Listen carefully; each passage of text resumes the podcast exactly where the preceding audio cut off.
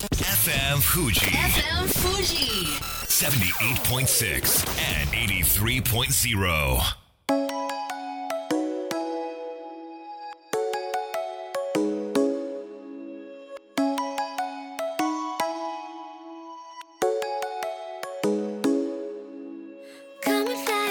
月曜夜のひとときいかがお過ごしでしょうか？この番組「みんなのラジオは」自分の故郷を盛り上げたい誰かの役に立ちたいぜひ知ってほしい聞いてほしいそんなたくさんの思いを発信していく番組です。本日で第155回の放送東京代々木のスタジオビビットより生放送でお届けしてまいります。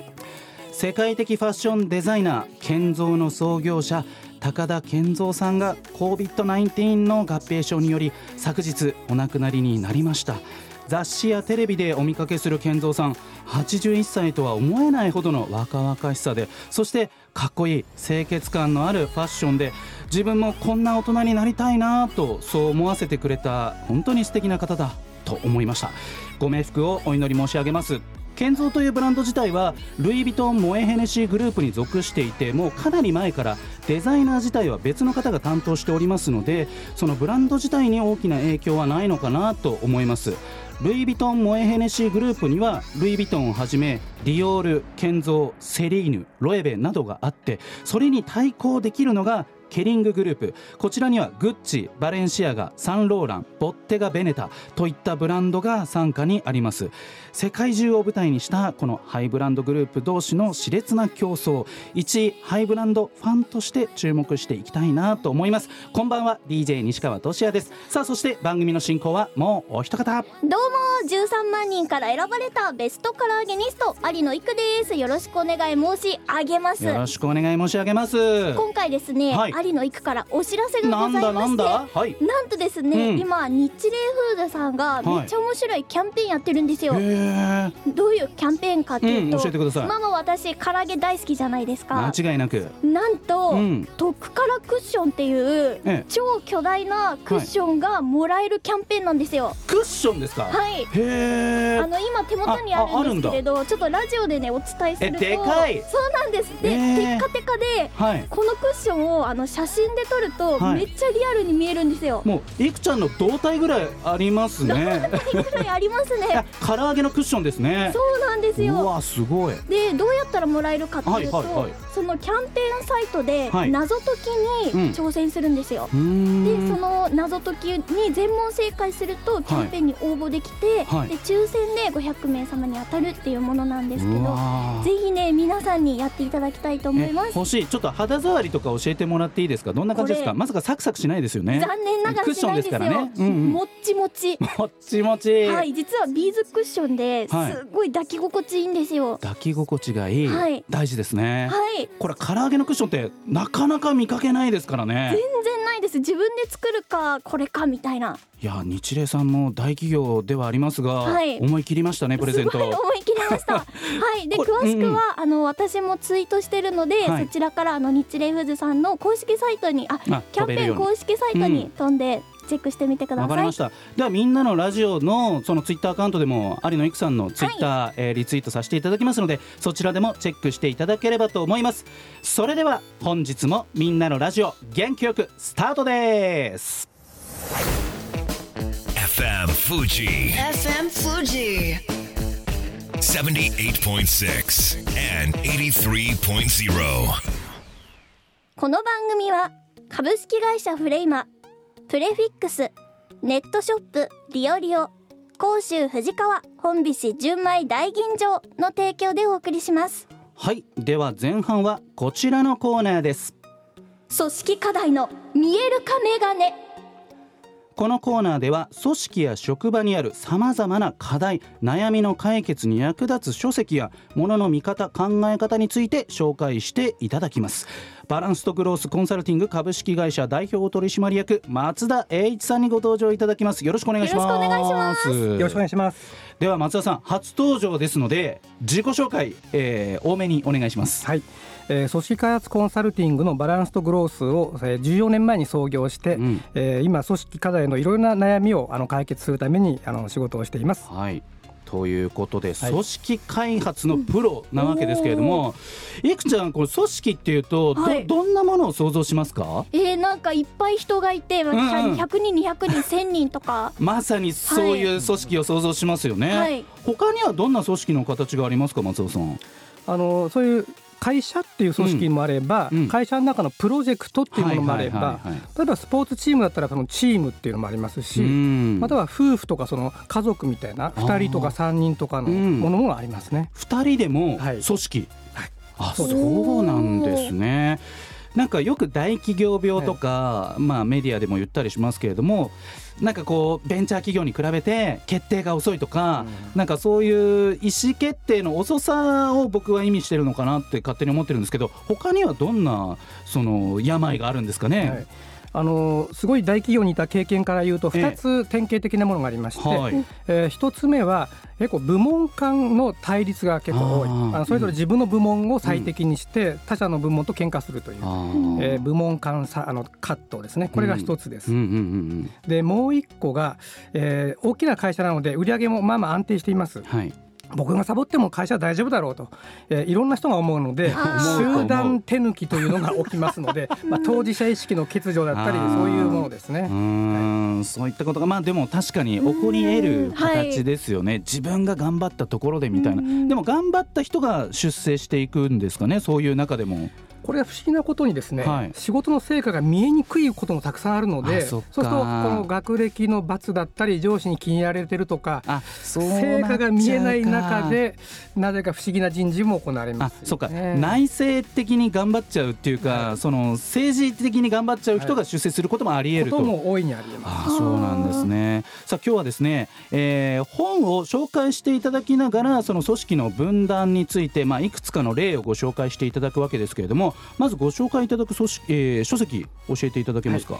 えー、と書籍の前に我々その組織の課題を見,、うん。あのまあ、見ていくときに、はい。まあ、見えるか眼鏡ですよね、はい。えー、と個人と集団の両方を扱う心理学のプロセスワークというものを扱っています、うん。ただなかなかプロセスワークのいい本が今ないので、はい。えーこれの代わりにお勧めしている本を紹介したいと思います。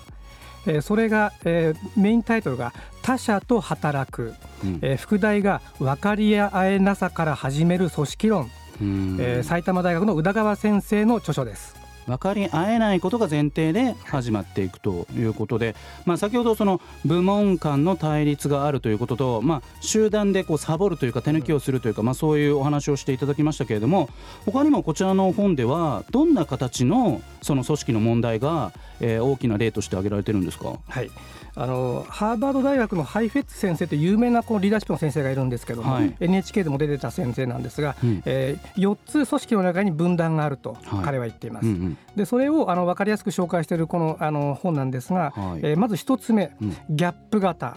ギャップ型ギャップ型。これは、えーうちの会社はこういう方向性で行くんだと。ホームページとかにも書いてあって価値観を標榜しているにもかかわらず例えば長期的に我々はなんとかとか言いながら実際の会社の中では明日の金どう稼ぐんだと。短期にばかり集中してたりするようなところはうん。やってることと言ってること違いますよね。はい。これが一つのパターン、ギャップがあるねと。はい、ギャップがあるねと。二つ目は、はい。えー先ほど言った部門間対立、うん。営業はこうなんだと。いやいや製造はこうなんだと、うん。それぞれの最適が結構戦うので、はい。お互いをこう攻撃し合う、う対立型というパターン、うん。で3つ目が対立するのはまだ元気がいい方なんです、はい。えー日本人がありがちなんですけど黙って耐えると。言いたいことあるんだけど上司にも文句ある、えーとお客様になんか言いたいことある。でもとりあえず飲み込んでずっとじ我慢する。これ抑圧型っていうパターンです。うんこれなんか抑圧型って、はいでもさっきの話じゃないけどその政治的にここでこの人に盾つくと何か飛ばされるとか、はい出世に響くとかそういうなんか心理も働きますよね。もちろん自分の安全が犠牲になるから抑圧になるわけですよね。そういうことですよね。はいうん、なるほど。そして最後にもう一つ。はい、えー回避型というのがありまして、はいこれは物事の解決するときに本質にあの突っ込まずに表面的な対処療法でとりあえずお茶を濁すっていうパターンで例えばえーその会社にとって画期的な新商品を出さなければいけないっていう長期課題があるにもかかわらずとりあえず広告代理店に頼んでなんか広告打っとけばいいんじゃないというようになんとなくみんなが合意してしまった場合はこうん。の回避型というパターンです。これなんか問題の先送りってことですね。これなんか松田さん現場にいらっしゃって、日本の企業ではこの形が多いですとかってありますか？経験上。抑圧型が多いですねとか、ギャップ型が多いですねとかってどうですか？経験的にいやあの全部複合型ですね。あやっぱそうですか。はい。一つだけってことはありえないわけですね。複合型ですね。うん。いくちゃんさ、はい。まあいろいろな組織にまあ属してはいないと思うんだけど関わったりとかはしてると思うんですが、はい。なんかこう組織ではい。なんか聞きたいこととかありますか、あの聞きたいことというか、うん。私気をつけてることがあってあご自身が。はい、うん。対企業とか自分が企業さんのあのプロジェクトにジョインするときに、うん。一番大事にしてることがあって、はい。それがうん。企業理念を見る、えー、すごい。企業理念、はい、あのやっぱ組織っていろんな人がいるじゃないですか、うん。プロジェクトもそうなんですけど、はい。でそれぞれあの育ってきた環境も違うじゃないですか。考え方も。はい。でまあ、違うっていうのは、まあ、最初からありにしてでその後どこをゴールにするかっていうのをあの見ていくとあの参加しやすいなって思います。マジっすかどうですか松田さんこの答え。いや素晴らしいですね。あの必ず対立してたり抑圧してたりしてても夢があったりそれぞれの夢は重なり合ったりするので、うん。そこをひそこを引き出していくことがこの分断を乗り越える最初の一歩なんですよ。スカウトしたいですね。すごい。あだ企業理念をはい。調べるってこう大事なことですかじゃあ。もうもちろんその企業理念にそれぞれがどういう意味を込めてるかも含めて。そっかそっか。私にとってのこういう意味とあなたにとってのこういう意味は違うかもしれませんけどそれをお互いに話したりしないのでね。ん。それを聞き出してきますね。ああじゃあ変な話その企業理念がないっていう会社もあると思うんですけどまだ立ち上げたばかりとかベンチャーだったら、い、や理念より先にはい。形だみたいな、はいそそうなったらこれどうしていきます、そこはもうヒアリングで聞きたいですね。なるほど、はい。現場の声を聞きながらはい、ということで、熱意というか、えっとバランスとグロースコンサルティングの方じゃないですよね？有野由紀さん。違いますよね、はい。今は違います。今は違う。そのうちそうかもしれないよということで。ごい興味があります。うーん。ということで、まあ、2人の、えー形もあれば大勢の形もある。それが組織なわけですけれども、まあ、この番組を聞いてくださってるリスナーさん。例えばなんかこう2人の形だとしてまずこんなことから取り組んでみてくださいとかアドバイスできることってございますか？もし仮に2人の形でなんかモヤモヤとか葛藤があるんであれば、うん。うんその葛藤一回ね自分の一人ロールプレイで増幅してほしいんです。あんたに言いたいことは本当はこれなんだとまず自分で言い切ってみて、うん。で今度はあの椅子変えて向こう側に行って、うん。そろそろ立場に立ってまた言いたいことを言い切ってみる一人ロールプレイをすると、うんうんうん。あなんかうちのこの2人の関係にはこういう変化が必要そうだっていうのはねちょっと違う何かが降りてくると思うんです。確かに。相手の立場がはい。考えるじゃなくてやってみてより明確にしてみるっていう、うん。アドバイスありがとうございます、では最後にリスナーの皆さんにメッセージをお願いいたします。はい。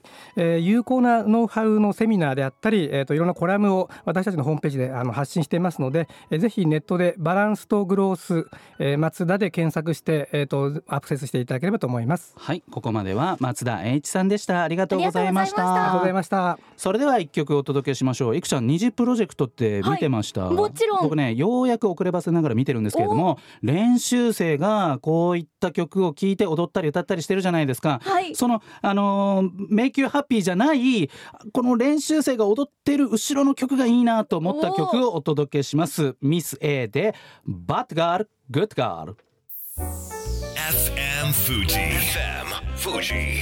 78.6 and 83.0. さあみんなのラジオ改めまして私西川俊也と有野育でお届けしてまいりますさあゆきちゃん、はい。後半は素敵なゲストの方がねお越しくださいましたね。誰だ？じゃあせっかくなんでいくちゃんからご紹介いただいてもよろしいですか、はい。なんと後半のゲストは シャキヤマみなみやしゃけちゃん久しぶり。あ、あ、久しぶりです、本当に。ねえ、じゃあうんまずは、えー自己紹介お願いしてもよろしいでしょうか、鮭大好き、鮭ドル、柔道大好き、10ドル、サウナ大好き、サドルの鮭山みなみです。よろしくお願いしおます。おいおいおい。だんだん、だんだん増えてくるよね。えっとだんだん増えていく中の特にはい。最近しゃけちゃんがその力を入れてるのがサウナなんじゃないかそうなっなんでてすよ。ね思うんですけれども。めちゃくちゃハマってて、サウナってあの暖かい暖かいというか暑いところに入って汗をダクダク流して、はい。出てくるあのサウナですか？あのサウナです。そう、あんまりイメージ的にはなんかおじさんのイメージとか、うん。若い女の子が行く場所じゃないっていうイメージがあると思うんですけど、うんうんうんもう最近はめちゃくちゃ流行ってて、うん。サウナ女子っていう言葉があって。サウナ女子。そうなんですよ。で実は今日、はい。あのサウナの聖地と呼ばれる、うん。あの北欧さんっていう上野にある施設なんですけどそこから直接来ました。えサウナ上がりで生放送ラジオ？そうなんですよ。しかも、うん。サウナに入る方じゃなくてサウナでアウフグースっていうお仕事があるんですけど。アウフグースはい。えわからない。何ですかその仕事は、はいいやもうサウナ界では当たり前なんですえけど。ごわからない。なんだろう？あの焼けた石に、うんあのアロマ水をかけて、はいはいはい。それでこう立ち上がった蒸気を、うん。バスタオルを使ってお客様に仰いだりサウナ室の温度を一定にするお仕事。仕事なんだ。そうなんですよ。へえしだとか。熱波師。熱波師熱波師とも呼ばれてます。暑いに波。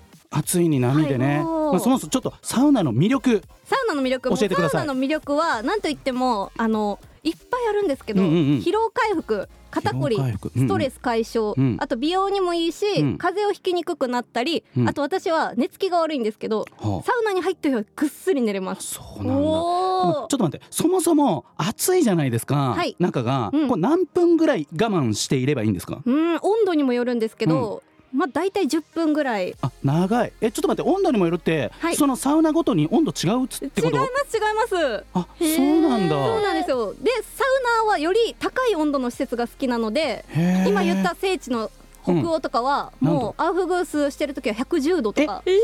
沸騰してる温度ですよそれ。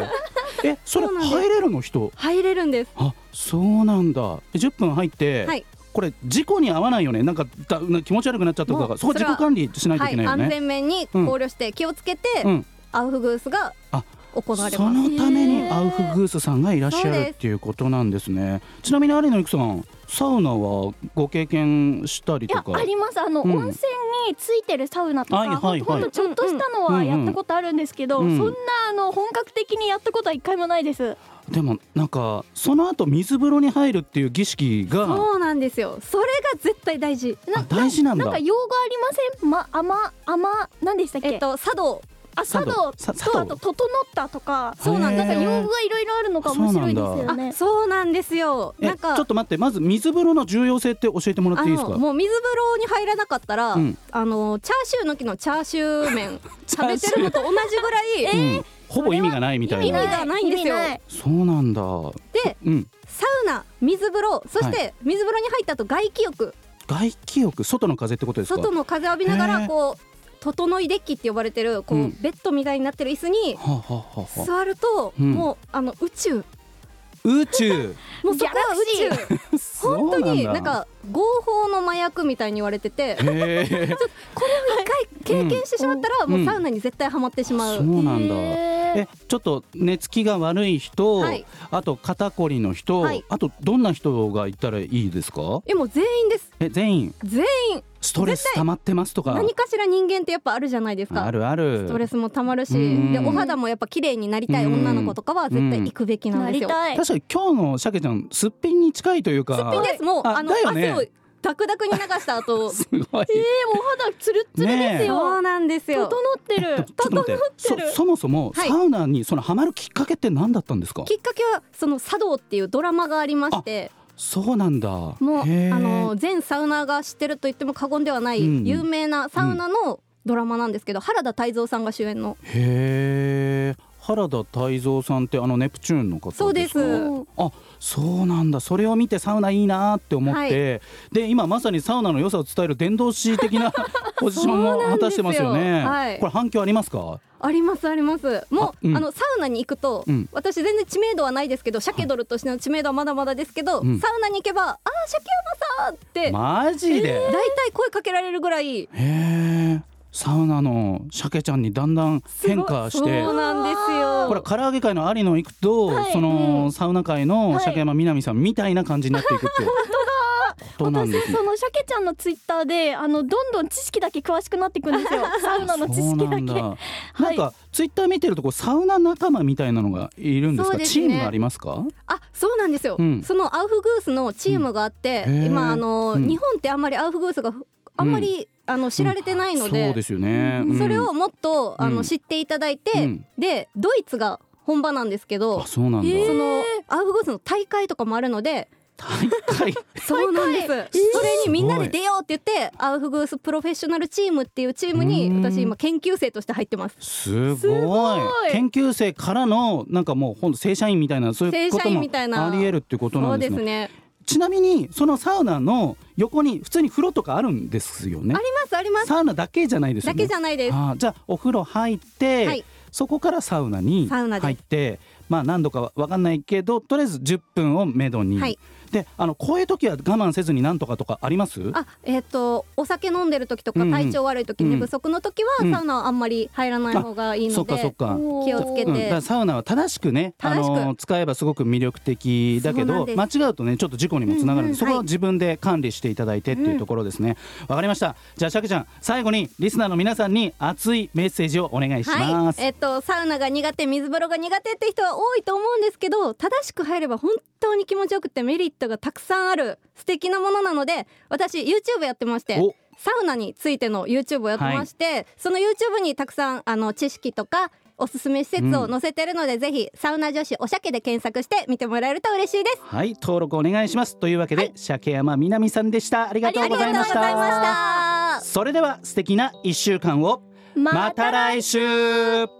この番組は一般社団法人 AB ラボ株式会社ウィントランスバランスとグロースコンサルティング株式会社以上の提供でお送りしました。最後だと分かった。でも言いたかった。君が好きだとその後のように浮かぶ。思い出に涙流した。健やかなる時も心やめる時も励ましてくれたしいつだって味方でいてくれた。勘違いした僕はそんな状況に甘えいつまでもこんな時が続くものだと過信して全力で君を愛さなかった。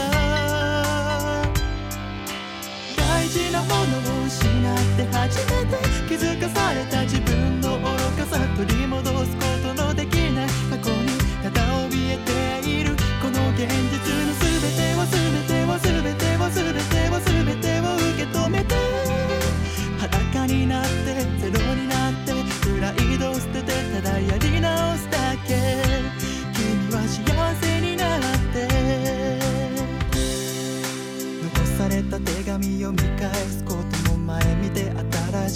しき道歩くこともできない何もない情けない不甲斐ない自分自身。に本たらが立つよ何を思ったって何を言ったって何に泣いたって何も変わらない自分は止まっても時間は動くここから抜け出そう。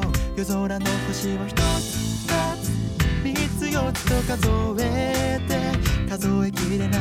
星。なんとなく人の数に例えた奇跡を感じた変わらない素敵な思い出をいつまでも胸の奥しまって振り返らず後ずさりせずに悲しみは涙で流しきって栄光の過去に縛られてたら今の自分を見失いガチでいきなり崖っぷち際まで追い込まれてしまうから肌目の前を歩いて走ってスキップして転んですら進むだけたった一回のこの人生これからがピークだと信じてるから君は幸せになって